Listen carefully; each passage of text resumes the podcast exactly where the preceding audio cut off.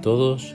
En el Café con Espiritismo de hoy traemos los comentarios de Melissa dos Santos en torno a un mensaje del Espíritu Emmanuel intitulado Por el mejor lado, extraído del libro con el título de Calma, psicografiado por Francisco Cándido Xavier. Introducimos el episodio indicando que queremos hablar sobre la paz. Emmanuel nos dice en el mensaje lo siguiente. Para que la paz bendiga tu vida, abre las puertas íntimas del entendimiento para que la misericordia se instale en tu corazón. Nadie niega el mérito de la crítica constructiva, nacida en los manantiales de la justicia.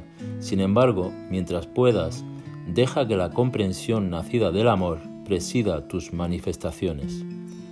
Mientras estemos todos sometidos a los principios de la ley de causa y efecto, no olvidemos que Dios es amor concediéndonos los recursos que nos falten para la integración con las leyes universales que nos harán felices para siempre. Para que la misericordia ilumine tus sentimientos, considera a nuestros hermanos en humanidad por el mejor lado que ellos estimarían estar actuando. Ese compañero ha abandonado las tareas que le correspondían en la cosecha del bien, pero probablemente ha adoptado esa medida no por espíritu de infidelidad a los compromisos asumidos, sino por haberle faltado la resistencia necesaria. Otro que ha entrado en la sombra de la delincuencia no habrá fallado porque la crueldad haya dominado su espíritu, pero sí por no haber conseguido aún dominar su propia naturaleza, susceptible de caídas en las tramas de la obsesión. Aquel otro que ha desertado de las obligaciones domésticas no habrá huido a sus deberes por falta de amor a sus familiares, sino por desvanecérseles sus fuerzas en el trato con sus responsabilidades de la vida. Otro también se quitó de este o aquel hábito infeliz no porque así lo desease, sino temiendo resbalar en la criminalidad a la que se sentía impulsado por la insistencia de grandes tentaciones. Deja que la misericordia te auxilie en todas las situaciones para que puedas interpretar todo por el mejor lado de las personas y situaciones del camino, para que el mejor lado de tus propios problemas también sea visto. Recordemos que Dios gobierna a cada uno de nosotros por las fuerzas de la justicia y nos comprende esperándonos con infinito amor. Por nuestra parte, que unos delante de otros sepamos igualmente comprender y esperar. Bellísima lección de Manuel, tarea aún muy difícil para la mayor parte de nosotros.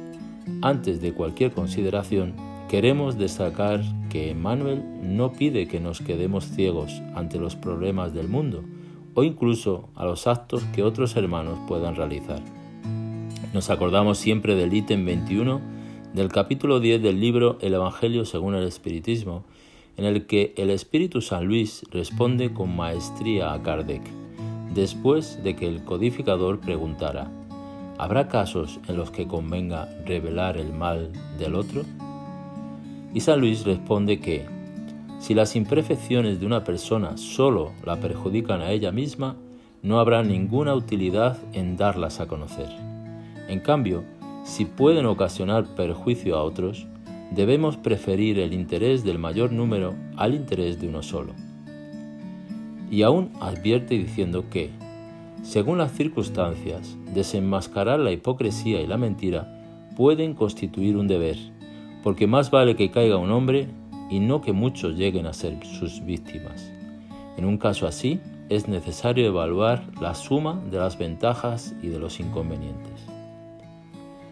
Pero no podemos tampoco olvidar que, al principio de este trecho, tan referido por muchos espíritas, San Luis enseguida coloca una frase que tiene todo que ver con el mensaje que acabamos de leer de Emmanuel, y dice así, Esta cuestión es muy delicada y aquí es preciso que hagamos una llamada a la caridad bien entendida.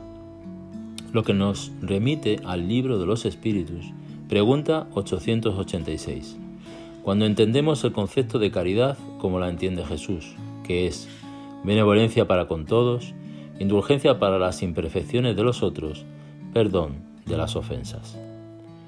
Y es sobre este aspecto que Emmanuel nos convoca en este mensaje, Convocar porque, como dijo al principio, la tarea es aún difícil para muchos de nosotros.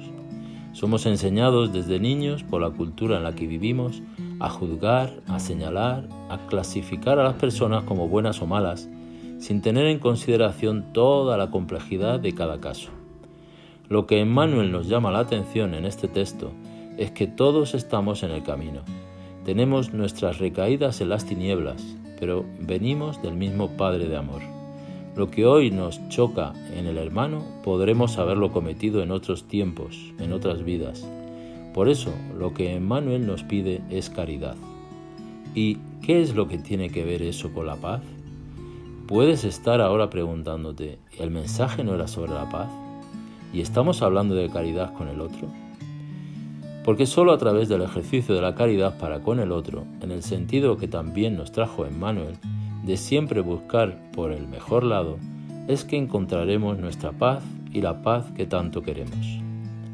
Vamos a experimentar eso a partir de hoy, esforzarnos para ejercitar ese consejo de Emmanuel más aún en nosotros, recordando que el trato con el prójimo no se hace solo cuando estamos en el mismo ambiente. Él va más allá siguiendo por las líneas telefónicas y llegando hasta la navegación por Internet.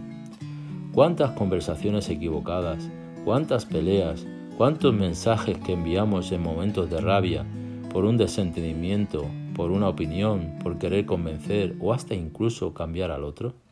¿Cuántos mensajes de esos nos quitaron o quitan la paz? Todo el sentimiento que tenemos hacia el otro circula primero en nosotros mismos el rencor, la rabia, cualquier energía negativa que dirigimos al otro pasa por nosotros primero. Ahora piensa, ¿cuántas de esas conversaciones, de esos mensajes rabiosos podrían haber sido evitadas si hubiésemos tenido caridad? Si hubiésemos buscado por el mejor lado? Si hubiésemos respirado antes de responder? ¿Y cuánta paz interior ya podríamos haber conseguido, como dice Emmanuel, si abriésemos las puertas íntimas del entendimiento para que la misericordia se instalase en nuestro corazón? Recordemos que Dios gobierna a cada uno de nosotros por las fuerzas de la justicia y nos comprende, esperándonos con infinito amor. Por nuestra parte, que unos delante de otros sepamos igualmente comprender y esperar. Finalizó Emmanuel en este mensaje.